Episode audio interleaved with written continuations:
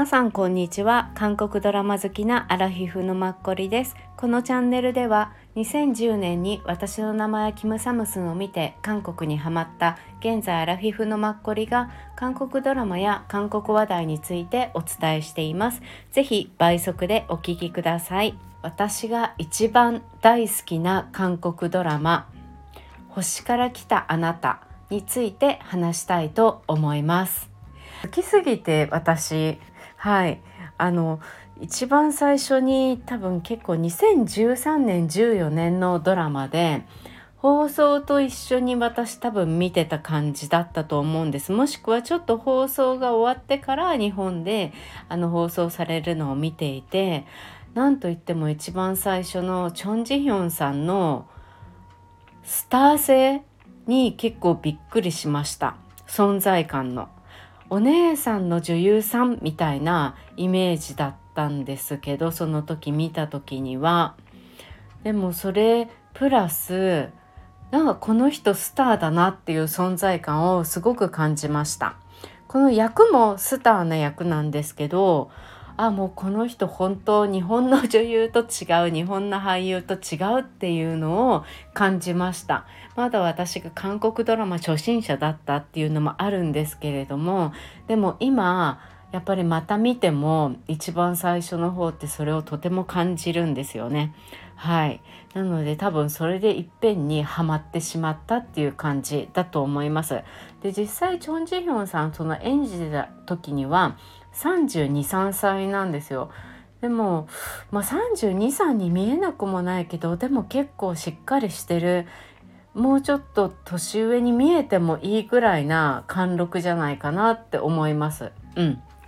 ですね。はい。で、このドラマ、まあ、あの SBS っていう韓国のテレビ局で放送されてたんですけどねもうその SBS 市場でもすごく高視聴率で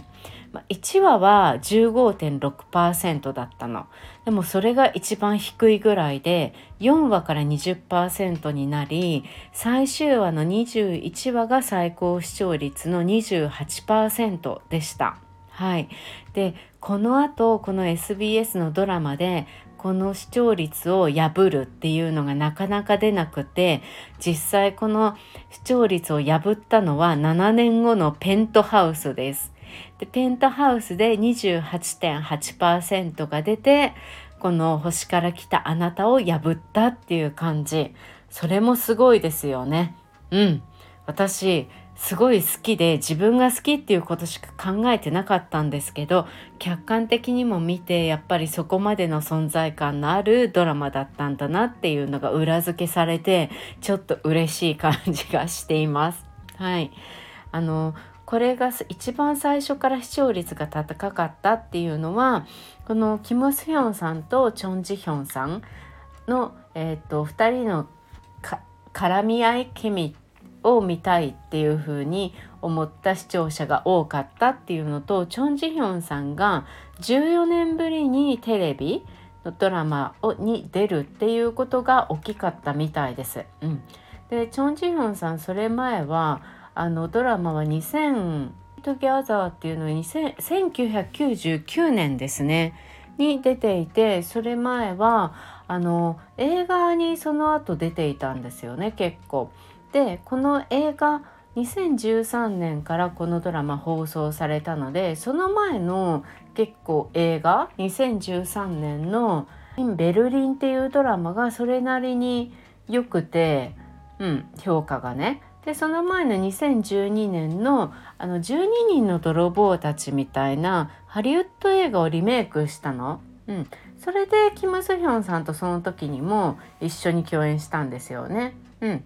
それだから2人のまた見れるっていうので視聴者の方たちが、はい、結構最初から期待大だったんじゃないかなって、はい、いう理由があります。あと作家さんが、まあ、人気っていうのも、うん、あると思います。はい、でえ、っとね先にまあじえーと、作家さんについて話したいと思います。その後に自分がなぜ好きなのかをちょっと話させてもらってあと簡単なキャストについてキャストもチョン・ジヒョンさんだけですけど話したいなと思います。はい、この作家さんはですね今46歳の女性の作家さんです。お名前がパク・ジウンさんです。はい。でパク・ジウンさんすごいんです。はい。多分このピュレーソンクデを書いた時にはまた3 5 6ぐらいだったと思うんです。はい。えー、っとですねあの一番最近のものから言うとですね TBN のさら、えーと、愛の不時着。はい。あれもこの作家さんです。この時視聴率が一応21.6ですね韓国で。うん、でその前にはチョン・ジヒョンさんとイ・ミンホさんが主演をした「青い海の伝説」この時は21%これも SBS です。うん、その前はキム・スヒョンさんが出てたプロデューサーですね。IU とかも出てた。はい。これが17.9%。その前がこちらの「星から来たあなた」SBS これが28%でこの前が一番すごくてですねあの2012年の KBS で週末ドラマですね。日本語で言うと「棚ぼたのあなた」っていうあのキム・ナムジュさんが主演の女優のね、うん、ドラマでそれが45.3%です。この頃また週末ドラマすごい人気ではい。でその前はえっ、ー、とね逆転の女王だ。これもすごい面白かったんです。私見たんですけど。これは MBC でこれもキム・ナムジュさんでこの時は17%でねえっ、とこれが内女の女王かな？うんその前が。それが30%です。その前にも一つやっていてそれも16%だから本当に高視聴率のあの女王っていうようにこの作家さん言われているぐらいほとんどの作品が大ヒットするっていうことなんですよ。うん、でね今 TBN であの「愛の不時着 TBN」ですよね。でその後の工作が今現在多分これから収録されるのかな。とね「涙の女王」かな、うん、っていうのにあの今度出るのがえっ、とあたらえっ、とねキム・スヒョンあの男性のねキム・スヒョンさんとこの星から来たあなたの、うん、あとキム・ジウォンさんです。私もうキム・ジウォンさん大好きだからわあもうすごい嬉しいっていう感じでキム・ジウォンさんサム・マイ・ウェイのあの女優さんですね。あとこの前の私たちの解放区。うん、でも主演をされてました。はい、これが2024年に土曜日日曜日のドラマとしてロマンスですね。あとブラックコメディですって始まるみたいなので皆さん今から楽しみにしましょう。はい。ですいません。この作家さんもうちょっと話させてください。一応この作家さんの、えーと、多く出てる女優さん最初の方なんですけどねキム・ナムジュさんがこのパク・ジウン作家のペルソナっていう風に言われていて最初のその内助の女王っていうのと逆転の女王。あと「タナポタのあなた」は最初からキム・ナムジュさんを念頭に置いて書かれていたみたいですよ。うん、であのパク・ジウン・サダンって言われていて、まあ、パク・ジウン作家のものに出るあの俳優たちみたいなのが今話したキム・ナムジュさんでしょ？あとキム・スヒョンくんですよね。この「星から来たあなたと」まあ、プロデューサーで「愛の不時着でも特別出演をしてあと来月年、うん、あの放送予定の「涙の女王」にも出る。うん、であとチョン・ジヒョンさんはこの「星から来たあなた」と「青い海の伝説」で主演をされてますね。はい、あとナヨニさんっていう方が多分ね皆さん顔を見ていただくと分かるんですけど例えば「青い海の伝説」ではイ・ミンホさんのお母さん役でこのえっとピュールえっと、星から来たあなたではチョン・ジヒョンさんのお母さん役で出てました。はい、であとねプロデューサーにも出てて内助の女王っていうのも出ててタナポタのあなたも出てるでしょ？うんとあと「愛の不時着」でも特別出演確かにしてた。うん、で来年放送される「の涙の女王」にも出るみたいで、うん、すごいですよねほとんど出られてます。あとチャ・テヒョンさんも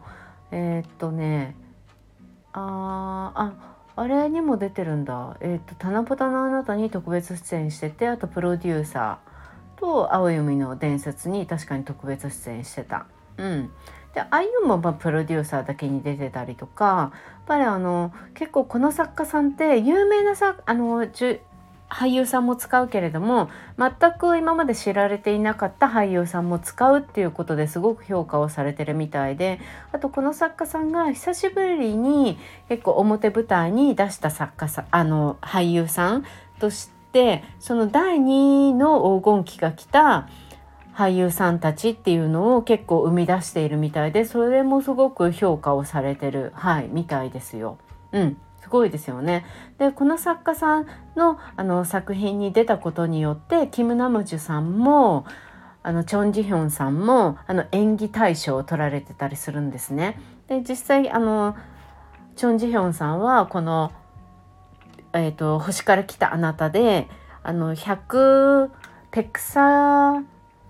えーと、100層芸術大賞でテレビ部門で大賞を取られています。はい、あの去年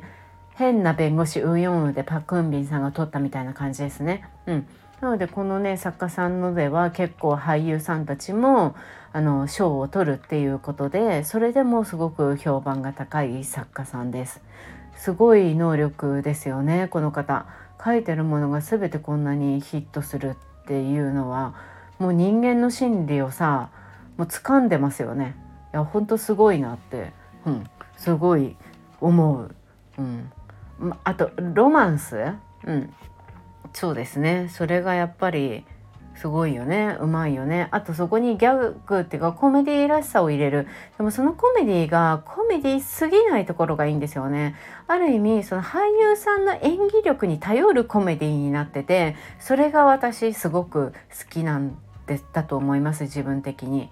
で私はチョン・ジヒョンさんのコメディが好きで、まあ、言う必要ないんだけどあの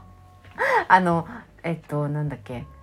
なんだあのサライ不時着の愛の不時着のあの女優さんあのヒョンビンと結婚した、うん、彼女のあんまりあれはねそんなにいいと思思わないというかあんまり興味がないというか彼女のあの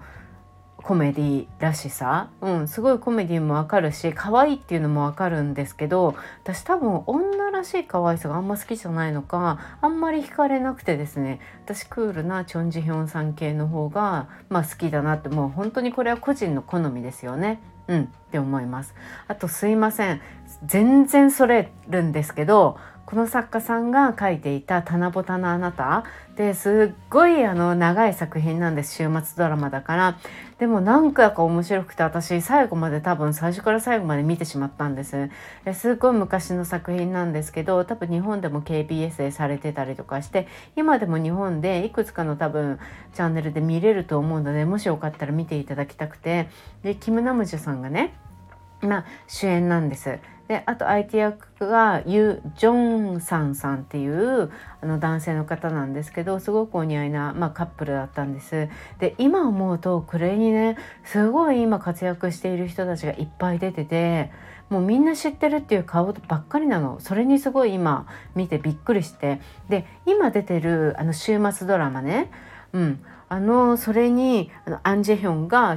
役してる週末ドラマそれのおばあさん役なんですけどすごい今回おばあさんいい役をしていてねそのおばあさんって初めて見るって思ってたらこの七夕のあなたでもおばあさん役でした。へえって思ってここで見てたんだって。カンブジャさん。あブジャさんって確かにこの名前が結構変わってるから私なんかうんうん記憶にある。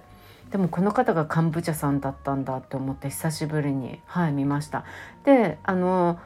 あれシーヌブルーの官民曲も出てるし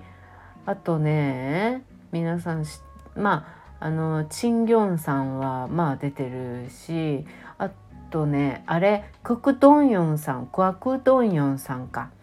あの私の恋人はカンナム美人だっけ、うん、あれであの甘味連のことを好きな先輩ですよね。あの役もやってた。そう。彼女も出てるしあ彼も出てるしすごいね有名な他のあのおじさんたちおばさんたちも有名な人ばっかり出ててまあさすがだなっていう感じ、うん、今更思いました。はい、あと「星から来たあなた」って2022年になんだか突然日本で放送されましたよねリメイク。私なんでなんか今やることにもすごいびっくりしたんですけどまあアマゾンがね独占で、まあ、やってるからまあいいんですかね。びっくりしたけど何の必要性があって日本で放送したんだかなんだかよくわかんないけどうん。で私ももちろん見てないし見なくて全然いいと思ってるんですけど主役は福士蒼太さんと山本美月さんっていうのかな？でお二人でねやったみたいで、まあ、評価はどうなのかも全然わかんないし、まあ、日本は日本のね作りでいいんだと思う、まあ、向こうとは全然韓国のものとは私にとっちゃ全く同じドラマとはまあ捉えはできないのでうん。ねびっくりですよね。であとあのリメイクされてるのはタイでリメイクが結構すぐにされてました。アメリカでもリメイクされる予定だったみたいだけどなんかねそれは途中で中断したみたいではいそうですね。うん。で私がなぜ好きかってちょっとすいません話させてください。えっ、ー、とポイントは5つですね。1つがまあラブコメド。で2つが、まあ、一途に思った人と結ばれるっていうところ。あと3つ目がファンタジーなんだけどそこまでじゃないっていう。で4つ目が役者さんたちが役にはまりすぎてる。で5つ目が OST です。うん、で1つ目がまあ、ラブコメ度がすごく高いんだけれどもさっきお話ししたチョン・ジヒョンさんがやると甘くなりすぎなくてそれが私すごく好きっていう理由です。はい、で2つ目のなこれはストーリーですよね。やっぱり一途に思ってた人と結ばれるっていうストーリー。うん。まあ、現実でもあると思うんですけどいかにもまあドラマとかそういうのでありがちなんですけどやっぱりなんだかんだこういうのって人間の本心をシンデレラストーリーみたいなものでやっぱりそういうのにやっぱ惹かれる人間な、まあ、本心ですよね。それが私もすごくあって多分この一途に思っていた人と結ばれるっていうストーリーが私はすごく好きなんだろうなってこのドラマに関しては。自分にすごいツボでした。はい、表現の仕方がね。でまずチョン・ジヒョンさんは子供の頃に、まあ車にひこられそうなところを助けてくれた偶然おじさんだったキム・スヒョンさん、うん、っていうのですよね。それが何となく忘れられないっていうのが大人になってもあってまあ恋愛ベタっていうので恋愛もしてこなかったっていうのもあるけれどもで実際キム・スヒョンさんが登場してその昔のおじさんだったっていうことを彼女自身だけがなぜか気づかないんだけれどもキム・スヒョンさんにまあ惹かれてくっていうところで、うん、やっぱりそのね一途に思ってた人と結ばれるるっていうところがいいなってで逆にキム・スヒョンさんも、まあ、昔の時代400年前とかかな？の時代に自分が慕っていた女性が、まあ、チョン・ジヒョンさんの、まあ、きっと前世だったんだろうみたいな、まあ、似てるっていうのですよね。であの偶然助けに来た時に、まあ、彼女の現在の子供の頃を、まあ、助けに来てそれで今現在隣の偶然なのかな？あの隣同士のマンションになった？っていうところもまあそのありまあ何て言うの？まあ、仕組まれた偶然なんですけどね。まあドラマだから、うん、でもそれも結局はなんだかんだ彼女を一生懸命避けようとするけれども自分の気持ちに嘘はつけないっていうところで、うん。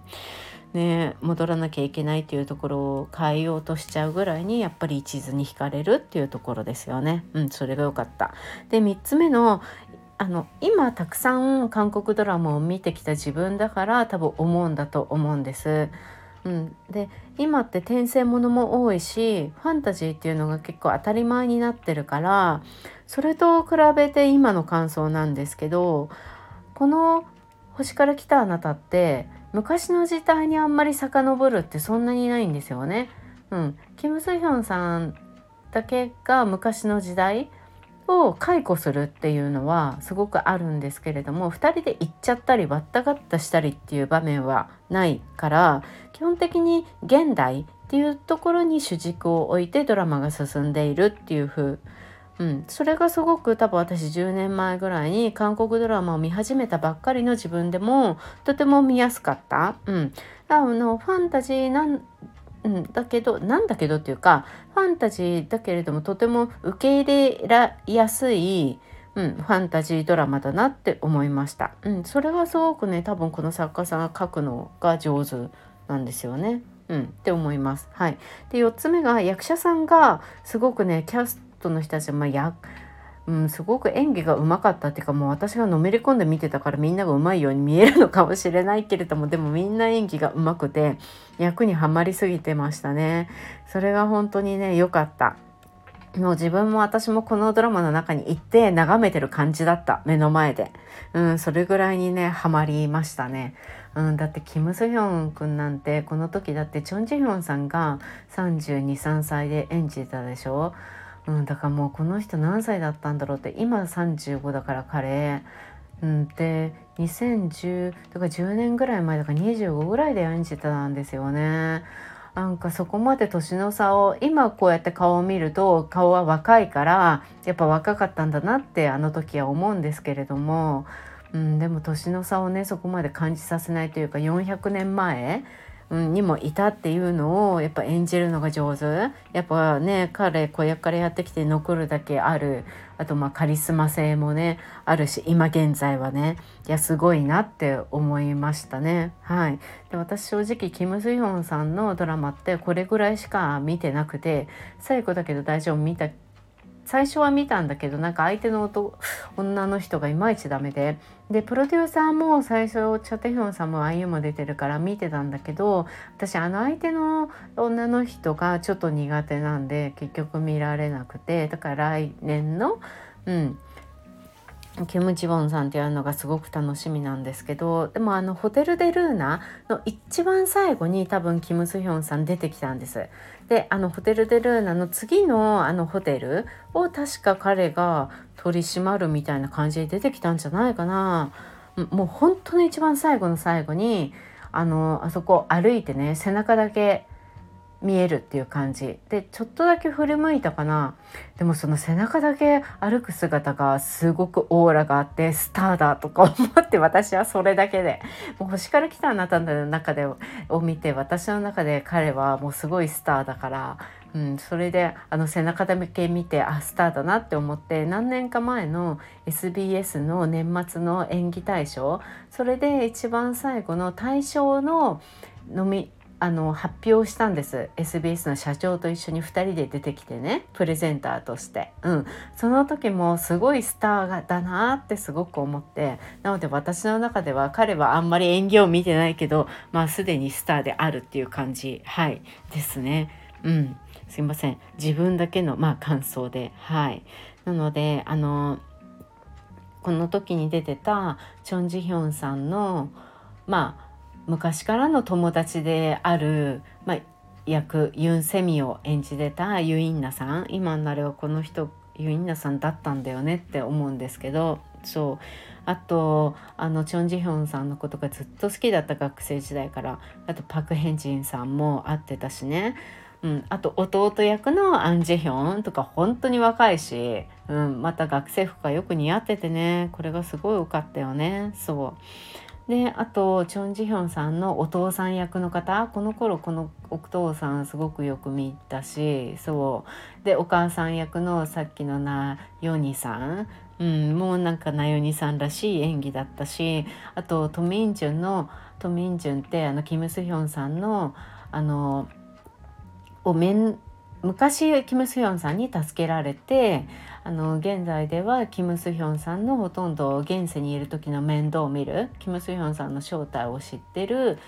えっと、弁護士の方ですよね。うん、その役をやってたのがキム・チャンワンさん、うん、だったりとか。あとそうそう。あのチョン・ジヒョンのことを好きなパク・ヘジンさん。パク・ヘジンさんの2人目のお兄さんが一番まあ悪者なんですけどそのさらに上の長男を演じてたのがあのあれですよヨン・ウジンさん。うんなんかね10分とか5分とか出てきたかどうかぐらいだったんですけどそうこの時ヨン・ウジンさん出てきてて今まあねみんなに38歳とかだっけ？うんあれとかでも多分名前知られるようになったからすごい有名だけどそう彼も出てきてたりあとチョン・ソンイのマネージャーをやってたあの人また面白いですよね。あのマネージャーの人とかも有名だしあと今ユー・ジェソクさんと一緒に「 You Quiz on the Block」うん、であの司会やってるチョ・セホさんとかも出てたりとか、うん、あそうそうあのマネージャーの方の名前はキム・ガンヒョンさんですね。そうですね。そう本当にねいろんな方が出てきてるんだけどもうみんなはみんなすごいねなんか上手でハマっててもうこのね世界観が私本当に良かったんだよね。うん素晴らしかったですよ。そうって思いました。はい。で次が OST でもう OST はこの誰もが結構このドラマの OST はすごくよくできていたっていう風に評価をするぐらいもう全てのねまた OST もこの一番メインはリンさんが歌った「My Destiny」っていう曲なんですけどもうこの曲もいろんな OST 賞を取って、うん、もうすごい未だにだったら名曲でしょ、うん、であとソン・シギュンさんのさえー、なんていうんだろうノエモドゥンスンガンっていうのがあるんですけどそれとかもさもうなんか聞くだけで涙が溢れるって感じですよ私からしてみると。もう本当にね素晴らしいですよ。うん。そうですね。あとケイウィルさんが歌ってたりとかあとヒョリンさんの「アンニョン」とかもねなんかもう「アンニョン」とか寂しいじゃん「アンニョン」とか言われたら。うんでも邦楽さんのもすごいいいしさ。もうどれも本当にねもう心がなんかね締め付けられるっていう感じだったりとかあとちょっとウキウキするような普通あのタイトルにある「ペルエソンクデ」っていうの曲とかちょっとウキウキするような曲だったりとかそう。すごいね OST いい。でこの声が入ってる OST もいいしドラマの中間とかで使われる効果音とかもすごい上手。うんすごいですね。で思いっきり話変わるんですけどなんかこれのうんとね、なんつうの制作費っていうのが1作品ずつ、えっと、6,000万ぐらいで作られてたらしいですよ。これがこの時代いいのか悪いのか私は分かんないですけどそうだから全部で、えっと13億2,000万円ぐらい円にするとね。そうそう。あ違うごめんなさい。えっ、ー、と132億だからその奥からえっ、と1個桁を少なくして1000ですよねやっぱり。そうそうそう。でえっ、と大体あこれが一応ね10あれ21話ですよね。そう。うん。でプラス1話スペシャル版っていうのがハマってたっていう感じかな。はい。ね、この時はまだ SBS でねあれでしたよね。であの両方ともこのあの監督さんお二人いらっしゃるんですけどこの二方とも SBS のプロデューサーさんです。うん、一人の監督さんはまああの普通に SBS のいくつかあれされててであのもう一人の方は結構ね最近だとビッグマウスとかあとスタートアップ筋とかが出ていた。あとナムジュヒョクさんこのスタートアップって。うん。あとホテル・デ・ルーナとかうんとドクターズとかうん。あとはえ、ー、と私の匂いを嗅ぐ少女だっけ？うん。あれとかその辺を、えーと、監督されてますね。なので SBS がメインだったんですけど TBNMBC とかも今は監督するようになってらっしゃいます。はい。で、えー、と最後に、まあ、チョン・ジヒョンさんですね。もう私の中でもう彼女の一番のすごさって自分のプロデュース力がなんかうまい気がするんですよね。うん、売り出し方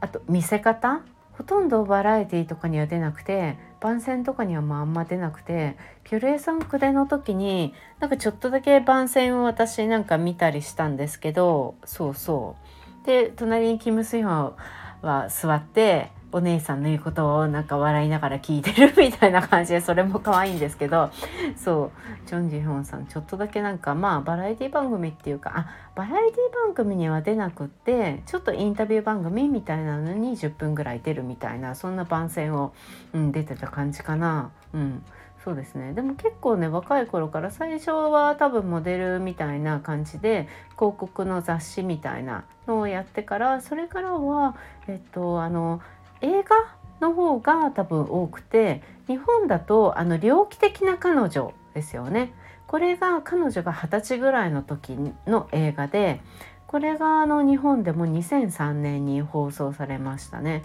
韓国だと2001年ですね。チャテヒョンさんと一緒にやった。これが多分すごく良かったんだと思います。うん。群を抜いて多分彼女が今まで出た中ですごい群をあのさっき言ったハリウッドのリメイクのあの12人かな？何人だったっけ？あれの泥棒たちはえー、っと100一応100千万10万100万1200万人ぐらい韓国で同意してるんですけどその前の480万人ぐらい猟奇的な彼女は動員してて結構この時代ってこれあんまりないからこれが2001年ぐらいね。そう。これで多分すごい有名になったんですよね。うん。そうですね。そう。それでまあそこからはずっと結構あれですよね。映画に出ていて、うん、それでさっき言ったリメイクのにも出てそれでベルリンっていうのに出てそこからは今度は逆にテレビのドラマの方にこの「星から来たあなた」っていうのを決起に出るようになりましたね。はい、で私このね「星から来たあなた」うん、の後が、えーと「青い海の伝説」ですよね。はい、で「青い海の伝説」に出てで今度は「キングダム」ですね。はい、キングダムのあ新ジョン編っていうのに2021年にネットフリックスのに出られました。でその次が、えっと、TBN の何十周年記念？これ25周年？30周年？うん。どっちかで。その前の周年の時にトッケビだったからそう。でそのこれでチリさんっていうの？にチュジフンさんと2人で、うん、あの主演をしました。うん。まあ、チョン・ジヒョンさんが基本主演っていう感じで、うん、キムあのウニチャ作家さんの、うん、ものに今回の「悪の鬼」を描いてるあの作家さんのものとして出ましたね。もう久しぶりに出れてさ出てくれて本当に私嬉しかったです。うん本当あの結構ねまあキム・ウニ作家さんのものとしてはまあ多分ね作品はすごいいいんだよね。あとお金もかけてるし見せ方も良くてもう結構山の中のレンジャーだから俳優さんたちもすごい一生懸命やっててなかなかね分かりにくいドラマだった。うん。って思います。あと結構多分ね地味なんだと思う今の時代にしちゃうとそうだから多分まあでもずっと2桁なんですけどね視聴率は。うん、でもそれは多分このチョン・ジヒョンさんが出てるからっていうのもすごく大きいと思いますね。うん、あと他に出てる人たちも結構有名な人たちばっかりだったから演技とか何とかいいんだけど脚本がそこまで、うん、もうちょっと、うん、なんか改善の余地もあったのかなっていうのは私は個人的に思っちゃいますね。この作家さんすごい大好きだからあんまそういうこと言いたくないけど。うんそんな感じかな。そうですね。うん。最近はねそうそう見ててないかな映画には。でこの彼女2人お子さんを産んでこの「星から来たあなた」の後に男の子を産んでであの「あよみの伝説」の後に男の子をまた産んで2人お子さんいて8歳と6歳ぐらいかな。そう。であの旦那さんはあの多分同じ年であの有名な韓服のデザイナーさんのお孫さんにあたる方みたい。うん、そうそうそう。そんな感じ。でなんかねシーラホテルで結婚式をやって私のなんか結婚式に行った人たちあのスターの人たちが外でやっぱりお手伝いみたいなところっていうかなんか写真を撮られるじゃないですかそれ外で撮られていてそれだけなんとなく YouTube で昔ボーっとか見てたらチャテヒョンさんがやっぱ来ていてまさかこのチョン・ジヒョンさんが猟奇的な彼女で一緒にやってた時に、まあ、こういう感じでチャテヒョンさんは本当に韓国人みんな好きでみんなのアイドルみたいな感じで親しみやすい庶民派って言い方あれですけどだと思うんですよね私。常に出続けてるしね。うん、すごく、まあ、安心感もあるし役者さんとして。そう。でもチョン・ジヒョンさんはすごく出る作品はもちろんちゃんと選ぶしそんな何て言うのかな。まあ多分子供を産んだり女性だからね。ずっと表に出ていられないっていうのもあると思うんですけど、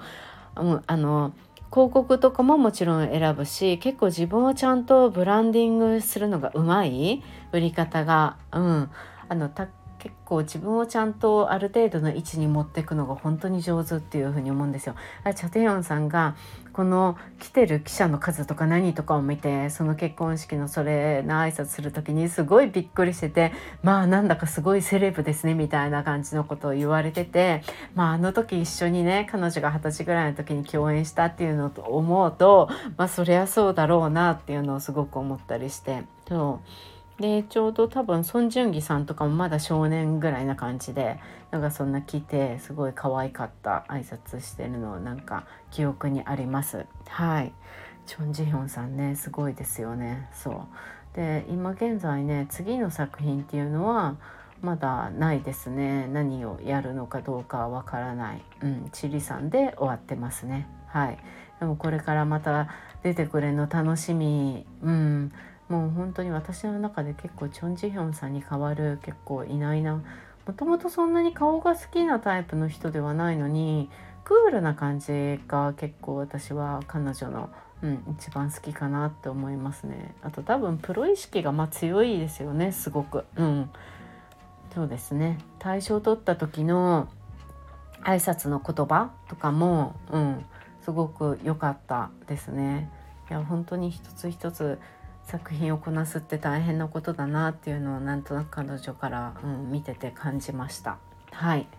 でもう一人ちょっとだけ触れたい方はあれです。あのさっきちょっとお話ししたトミンジュンキム・スヒョンさんの面倒を見てくれるあの弁護士役のおじさん、うん、あのその役をやってる役者さんがキム・チャンワンさんですね。うん、で今年70歳になるんです。でこの方も今現在週末ドラマに出てるんですね。あの4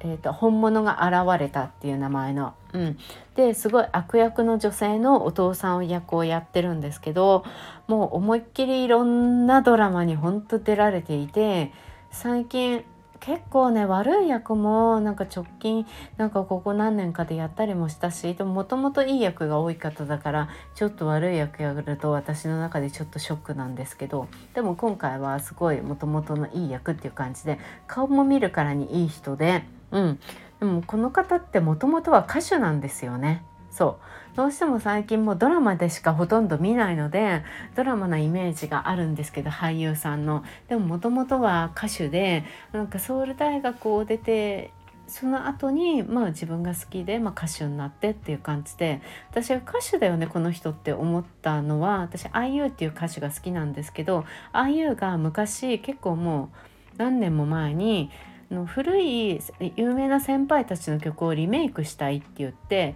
彼女結構歌が好きだから、まあ、昔のね代表的なあの自分が好きな曲をリメイクしたいっていう中にこの方の曲があってで一緒に2人で歌ったりとかしてねそうだからうん、なんかほとんどもう俳優さんとして今は知られてるけどでももともとは歌手なんだよなっていうのを、はい、記録しときたくて喋られました。はい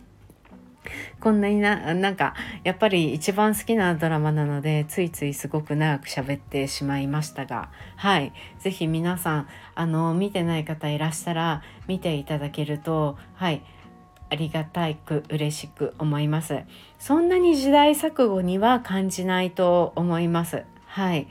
で、あとねなんか喋りたいことああそう私なんかこれが好きすぎてなんかね音声だけダウンロードとかしてなどうやって自分でやったのか覚えてないんですけど1話からかな？全部かな？わかんないけど iPhone に入れてあって昔よく通勤の時にいつも朝聞いたりとかしててね。怖い。だから映像で見てないのにすごいなんか耳だけで聞いててすごいリアルにその情景が思い浮かぶっていうか「あう海の伝説」も結構そうなんですけど私この作家さんの多分あとまあチョン・ジヒョンさんが出るのが好きっていうのがあってそうそうああとそう「青い海の伝説」でもあの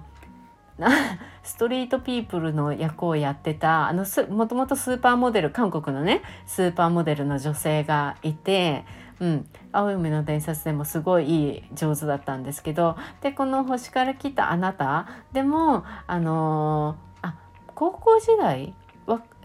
からの同級生、うん、であの本サジャンっていう役をやっていて、まあ、サジャンっていうのは多分あれだよね。社長あの漫画喫茶の社長を一応やっていてそう。でなんかチョン・ギヒョンさん疲れちゃうと彼女のところに行ったりとかしてうん。そう。なんかいつもねいい感じの役をこの作家さんの時に出てきてこの方が。すごいそれが面白くてこういうのもいいですよね。そう同じ作家さんでも両方ともすごく売れた作品でありそれで同じ、ね、役者さんを使ってるっていうのはすごいお互いに相性がいいんでしょうしそうね役者さんとも何とも、うん、すごいことだよなってつくづくはい思います。はいうん、以上です。喋りたいことは。すいません。長々になりました。見てない方いらしたら、もしよろしければ見てみてください。今、日本だと、えっ、とね、Amazon プライム UNEXT FOD っていうので見れるみたいです。はい。一応あのリンクを貼っておくので、はい。よろしければ見てください。長いのに聞いてくださってありがとうございました。また明日もよろしくお願いします。